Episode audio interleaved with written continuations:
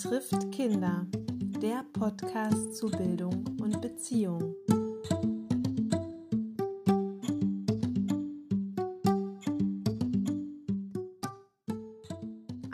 150 Jahre Pestalozzi Frübelverband. Dieses Jubiläum inspirierte mich für diesen Podcast, ein Podcast zur Geschichte des Kindergartens. Ich finde, es lohnt sich immer wieder, sich auch die Wurzeln dieser wunderbaren Idee anzuschauen. Ich habe mir dafür Diana Frankemeyer eingeladen. Sie nimmt uns mit auf eine Zeitreise in das 19. Jahrhundert. Das ist die Zeit, in der die ersten Frübelkindergärten entstanden und wir wollen heute vor allem uns darüber austauschen, wie Kinder damals untergebracht wurden und was es für Bildungsideale gab und wie da heraus dann Fröbels Kindergarten entstand.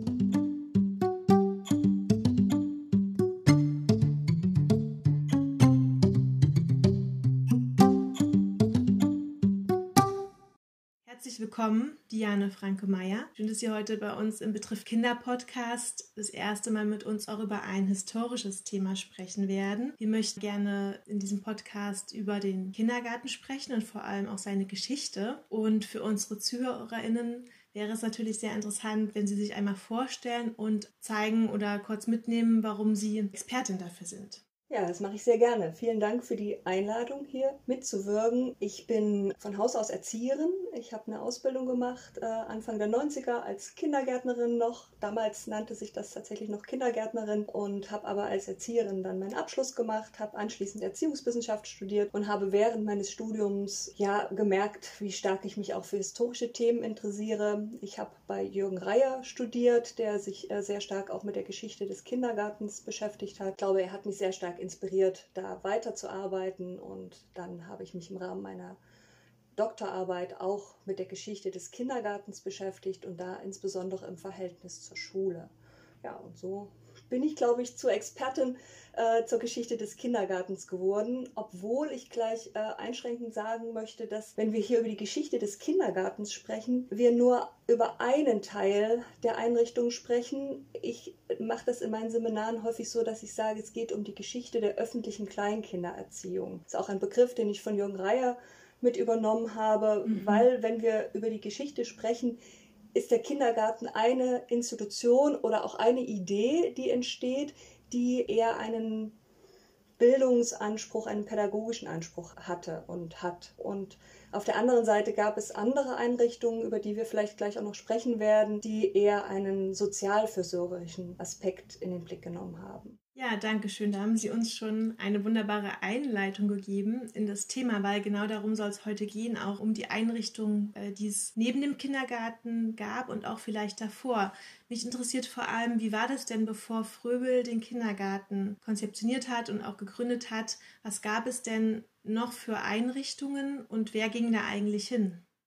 Vielfach wird ja gesagt, ah, wenn man fragt, wer ist Friedrich Fröbel, dann kommt ganz häufig die Idee, ach, das ist der Gründer des Kindergartens und dem Moment auch sofort die Idee, die wir heute mit Kita verbinden. Also eine Institution, wo kleine Kinder vom dritten bis zum sechsten Lebensjahr, heute sogar noch viel früher, also auch die sogenannten U3-Kinder, den ganzen Tag betreut gebildet im besten Fall und erzogen werden. Das war gar nicht die institutionelle Betreuung, war gar nicht die Idee von Fröbel. Diese Art von Betreuungseinrichtung gab es schon viel früher und zwar unter dem also vielfältige Namen zum Beispiel Kleinkinderschule oder Warteschule, Strickschule, Bewahranstalt. Also häufig war der Begriff Anstalt im, im Namen, aber auch Schule. Das ist sehr interessant, dass viele die Bezeichnung Schule hatten, im, zum Beispiel Kleinkinderschule. Und die Einrichtungen waren in erster Linie für Kinder aus den unteren Ständen, deren Eltern sich nicht um die Betreuung ihrer Kinder kümmern konnten. Die ersten Einrichtungen, die ersten Kleinkinderschulen oder auch Warteein Warteschulen, Warteeinrichtungen gab es vereinzelt schon in den, im 18. Jahrhundert.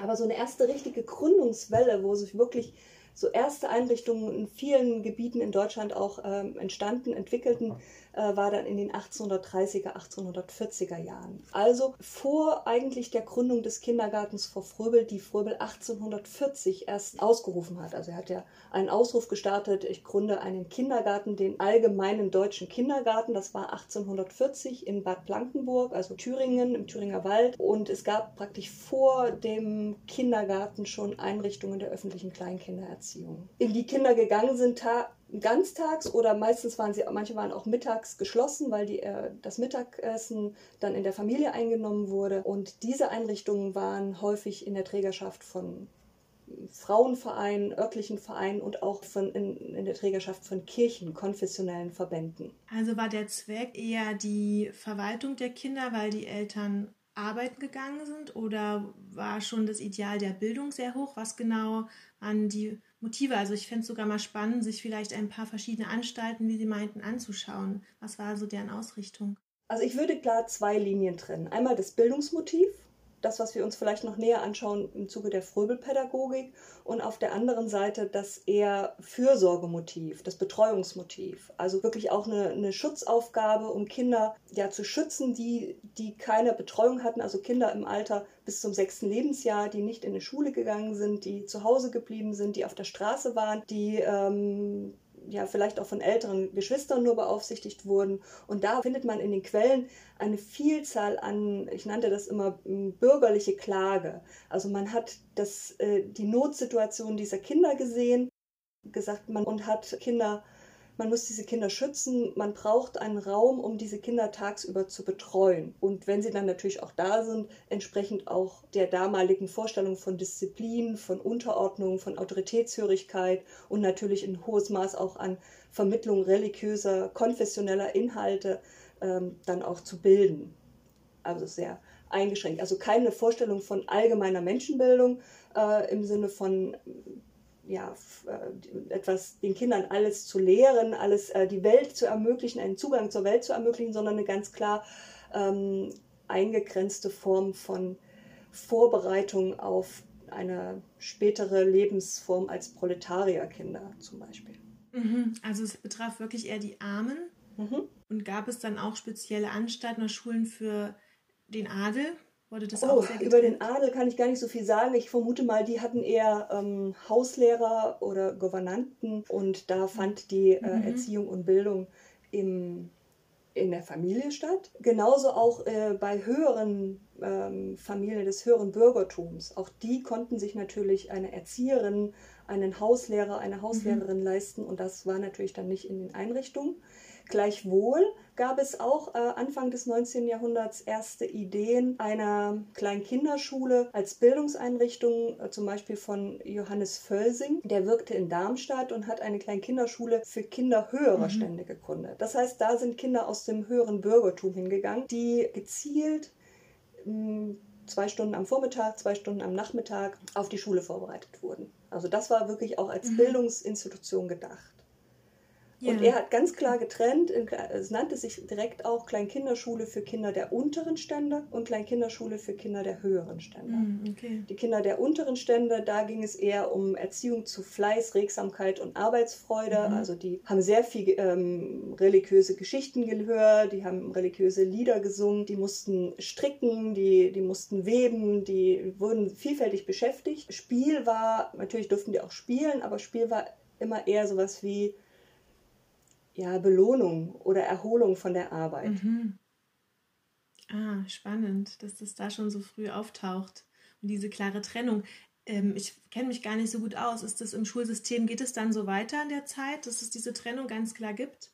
Ja, diese Trennung besteht auch im Schulsystem. Also Kinder der unteren Stände gehen ins Vol in die Volksschulen und die höheren Stände werden vorbereitet in äh, Vorbereitungsanstalten, um dann ins Gymnasium zu gehen. Was ich vielleicht vorab noch ähm, erwähnen muss, ich habe gesagt, ähm, um 1830, 1840 setzt so eine Art erste Gründungswelle ein. Mhm. Das ist nicht zu vergleichen mit dem, was wir vielleicht in den letzten 20 Jahren erlebt haben, mit dem Rechtsanspruch auf U3 und dem quantitativen Ausbau, den wir wahrscheinlich alle noch ähm, ja, vor Augen haben. Ähm, ja, das waren, also wir hatten um 1850 etwa eine Betreuungsquote von einem Prozent. Also das ist natürlich was ganz anderes. Jetzt haben wir eine Betreuungsquote, zumindest bei den drei bis sechsjährigen, äh, bei nahezu über 90 Prozent, 96 oder 97 Prozent. Diese geringe quantitative Entwicklung äh, vollzieht sich auch das gesamte 19. Jahrhundert. Also wir haben Ende des 19. Jahrhunderts etwa eine Betreuungsquote von 6 Prozent. Also das geht alles sehr, sehr langsam voran. Mhm. Das hat etwas damit zu tun, dass die Erstzuständigkeit für die Bildung, Erziehung und Betreuung kleiner Kinder immer die Familie sein sollte. Also der beste Ort des Aufwachsens für Kinder im Alter bis zum sechsten Lebensjahr sollte die Familie und die, die unter der Obhut der Mutter sein. Und mhm. gegen diese sehr starke Erstzuständigkeit der Familie musste man natürlich, wenn man, wenn man sich für Einrichtungen der öffentlichen Kleinkindererziehung einsetzte, natürlich sehr stark Argumente finden, warum man eben auch ein, Erziehung außerhalb der Familie äh, befürwortet. Also die Gründer der Institution standen natürlich unter einem starken Legitimationsdruck. Das heißt, sie mussten immer wieder legitimieren, warum braucht es diese Einrichtung, weil die Not der Kinder so groß ist, weil die Familien ihre Kinder nicht ausreichend betreuen können, weil die Kinder die ganze Zeit auf der Straße sind, weil sie sittlich verwahrlosen, weil sie körperlichen Schaden mhm. davon nehmen. Also all diese Argumente führten dann dazu, dass es eben diese Einrichtung gibt. Aber die Einrichtungen, die Fürsorgeeinrichtungen waren immer auch dafür, es, sie, sollten, sie sollten nicht von Dauer sein. Sie sollten praktisch irgendwann wieder geschlossen werden. Also man hoffte darauf, dass die Situation der Familien wieder so hergestellt werden kann, dass die Kinder auch wieder in der Familie unter der Obhut der Mutter aufwachsen. Also ganz klar, die Frau bleibt zu Hause, die Frau ist für die Familie zuständig, die Frau ist für die Erziehung der Kinder zuständig. Und diesen Zustand wollte man wieder erreichen. Das heißt, man betrachtete die Einrichtung nur als, als Übergangssituation, wenn irgendwann die Familie wieder das ist, was sie sein sollte. Deswegen auch nicht flächendeckend so eine Ausbreitung, sondern nur ganz langsame Ausweitung. Ja, wenn man sich die Situation heute anguckt, da hätten die wahrscheinlich damals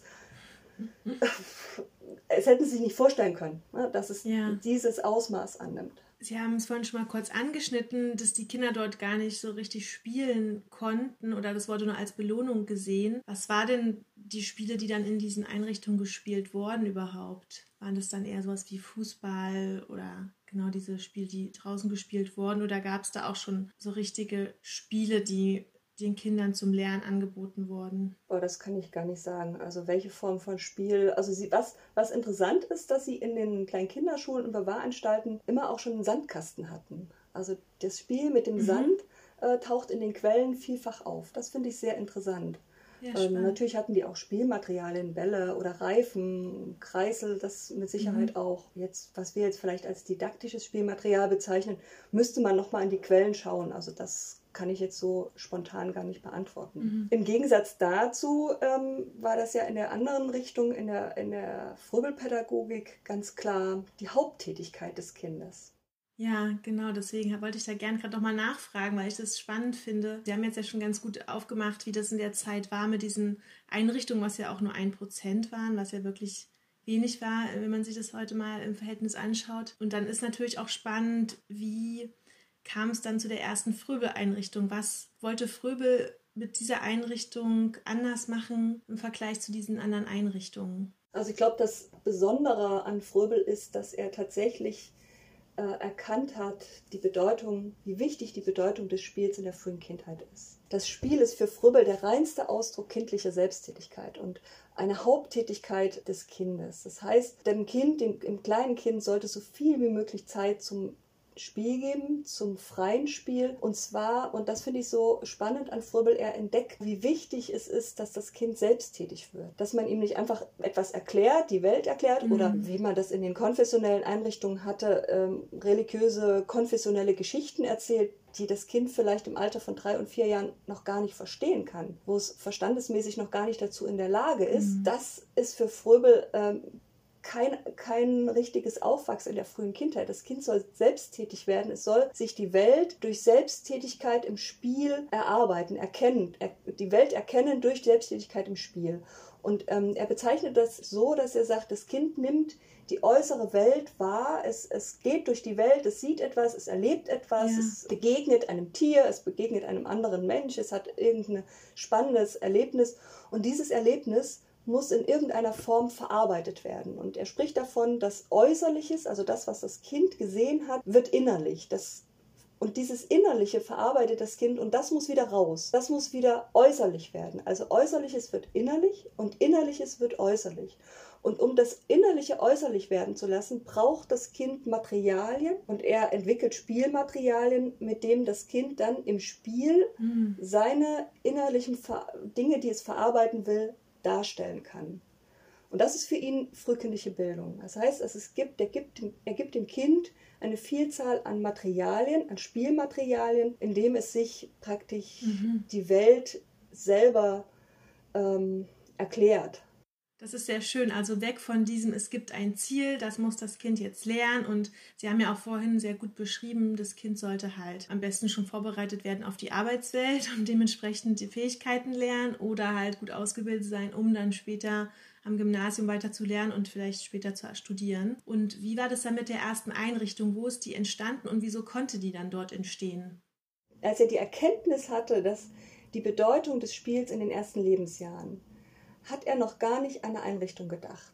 Also der erste Schritt nach dieser Erkenntnis war gar nicht eine Einrichtung. Er nannte das zwar schon Kindergarten und das ist die Schwierigkeit. Wenn wir Kindergarten hören, denken wir an Einrichtung. Aber die Kindergartenidee, die damit verbunden ist, ist gar nicht eine Institution, sondern ist praktisch ein Ort, an dem Kinder gemeinsam mit ihren Müttern, er sprach also mhm. in dem Sinne noch von Müttern, mhm. gemeinsam spielen, gemeinsam wieder eins werden. Und er wollte äh, praktisch den Familien, insbesondere den Müttern zeigen, wie man nach seiner Vorstellung mit Kindern spielt.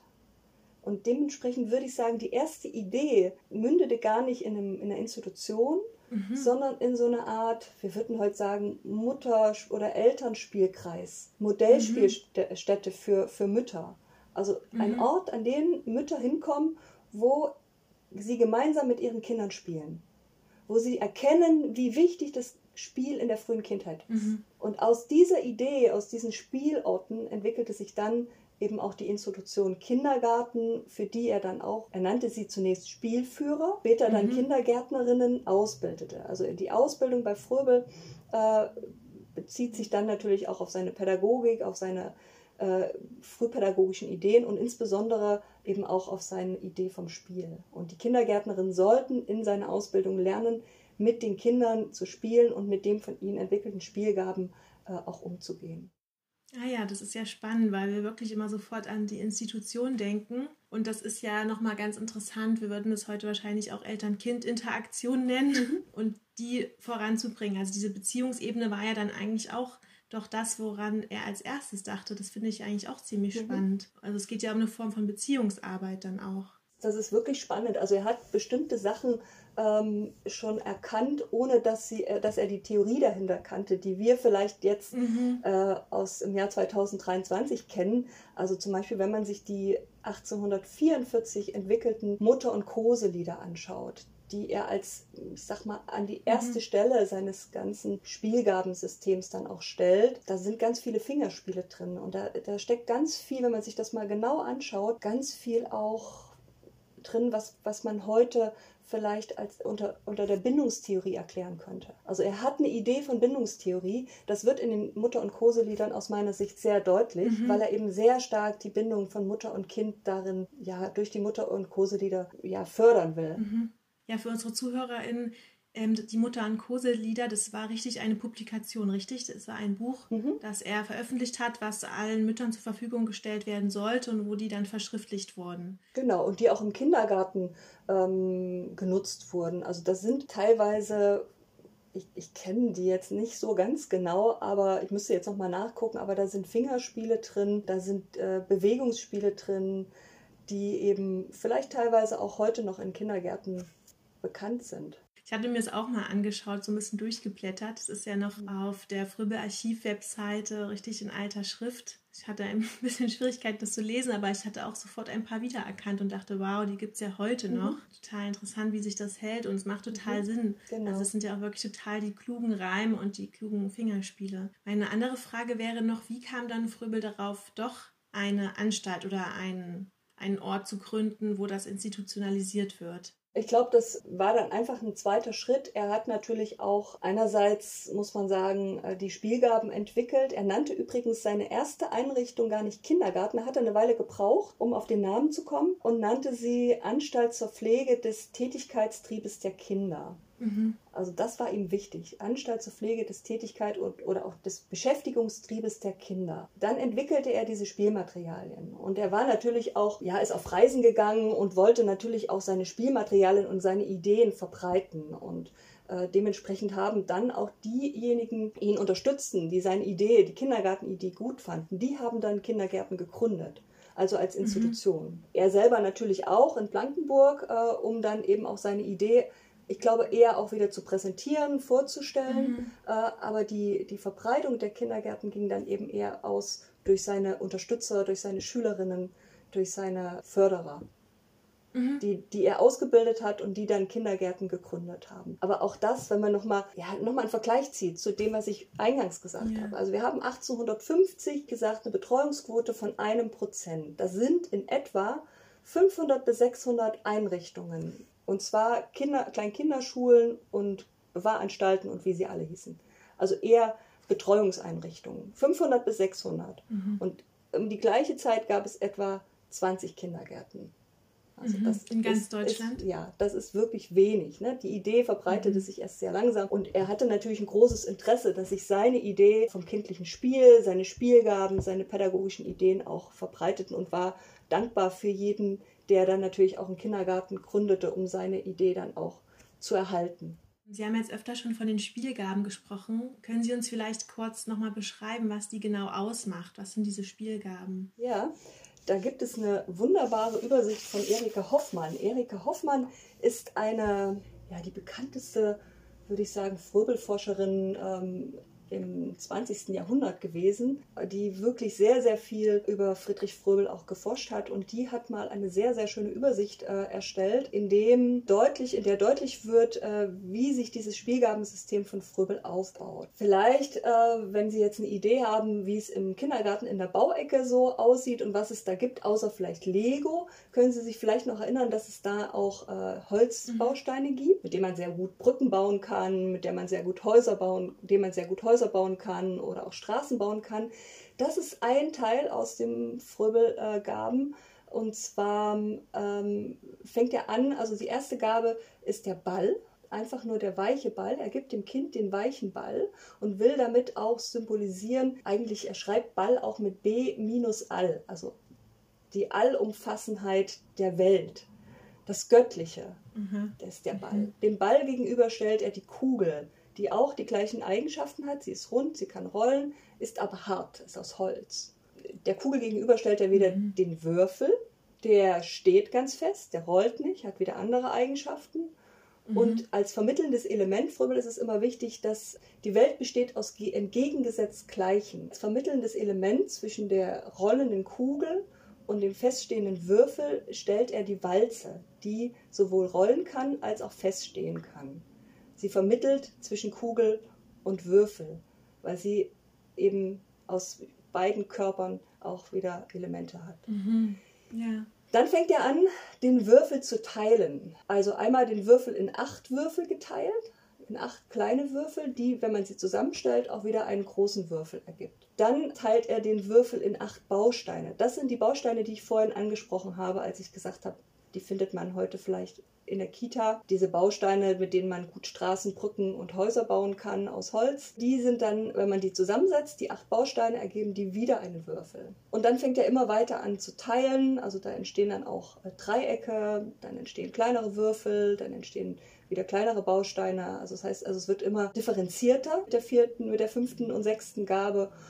Und wenn man einen, einen Würfel immer weiter teilt, immer weiter, immer weiter, wird er irgendwann ganz dünn. Das heißt, es entsteht eine Fläche. Mhm. Das findet man, weiß ich nicht, in der Kita, aber in der Grundschule vielleicht noch. Also das sind dann so geometrische Formen, die, die man als Dreiecke, als Viereck, als, als Quadrat, Rechteck dann äh, vielleicht auch legen kann. Mhm.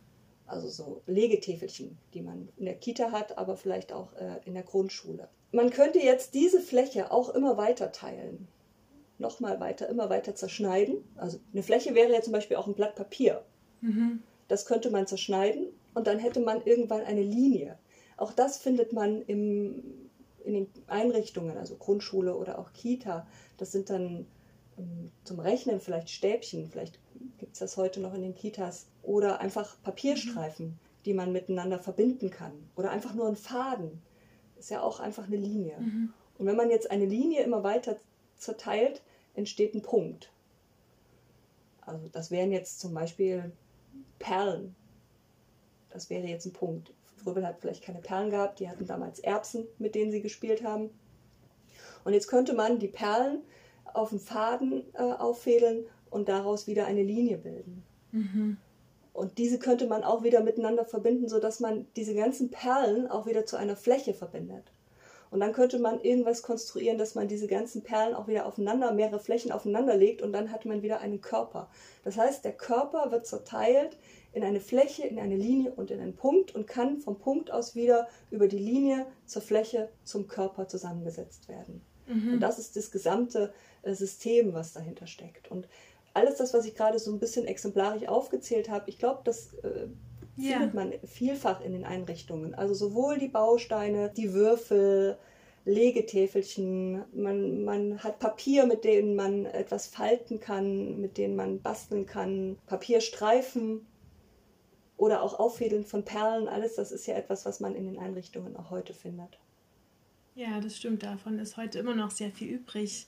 Ähm, danke für die ausführliche Erklärung, was mit den Spielgaben auf sich hat. Ich habe zum Schluss noch eine Frage. Und zwar wurde der Kindergarten von Fröbel dann ja auch kurzzeitig verboten. Können Sie uns dazu noch mal sagen, warum es dazu kam? Was war an Fröbel zu revolutionär vielleicht?